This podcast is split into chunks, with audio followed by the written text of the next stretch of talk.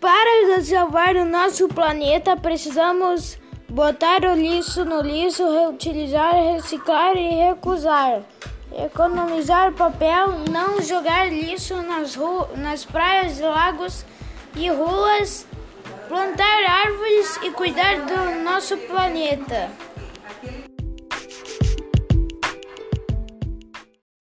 Peraí. Class, silence please. Paul, stand up. Can you can hear and solve this addiction on the board? Yes, teacher. Two plans for equals six. It's correct. Thank you. Now go sit down. Okay, teacher. Now close your books. It's Hassan time. Have a good time. Mr. Smith, thank you, Paul.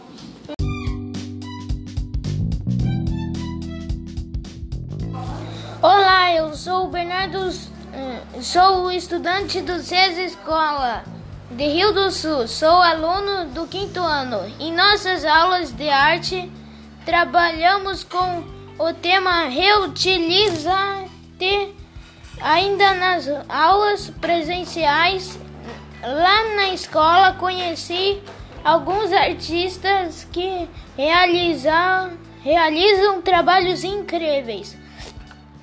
Você já ouviu falar em Vic Muniz, Bernardo Braz, Le, Leda Catunda, Raimundo Rodrigues, Bispo do Rosário?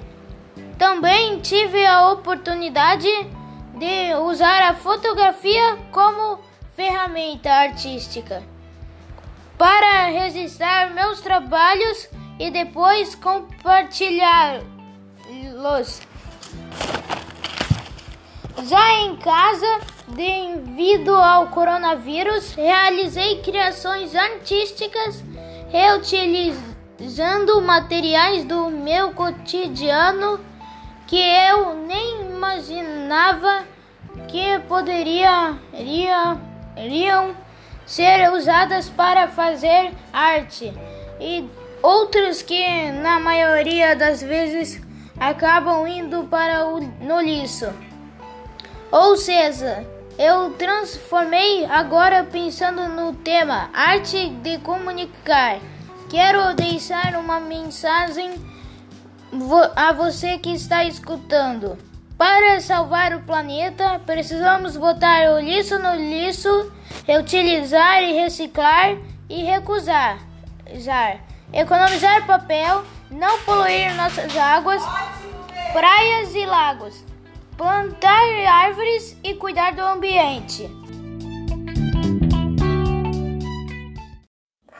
Caio em Bom Despacho tinha uma fazenda à venda, mas ninguém queria comprar. Era mal assombrada.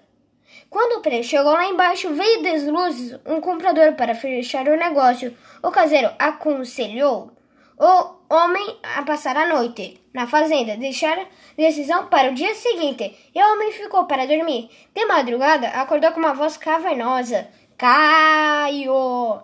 Caio! E a voz repetia: Acontece que o o homem se chamava Caio. Ele, ele, ele estranhou muito e foi com custo que gaguejou. Aqui, e na mesma hora, um osso de perna caiu em cima dele. O homem gelou, mas não adiantava correr. A assombração sabia até o seu nome.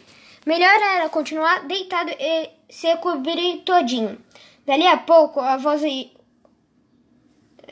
vozeirão recomeçou. Caio, Caio. E se a, assombração não soubesse o nome dele? Coisa nenhuma, estivesse só perguntando se pode cair. Por vias dúvidas, Caio murmurou: Sim. Caio, o, caiu outro osso. E Caio matutava: Será que a assombração estava pensando que sim? Queria dizer sim, pode cair? Ou sim, eu sou Caio? Resolveu vendar a questão de uma vez por todas. Eu. Caiu mais um osso. De novo. Caio. Caio. Eu caio para testar. Cai. caiu outro osso. Aí o Caio começou a achar que a assombração estava gozando da cara dele.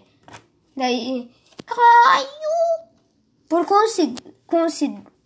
coincidência, a assombração desafinou nesta hora. O homem teve um treco, deu dois tiros para o alto, chorando de nervoso.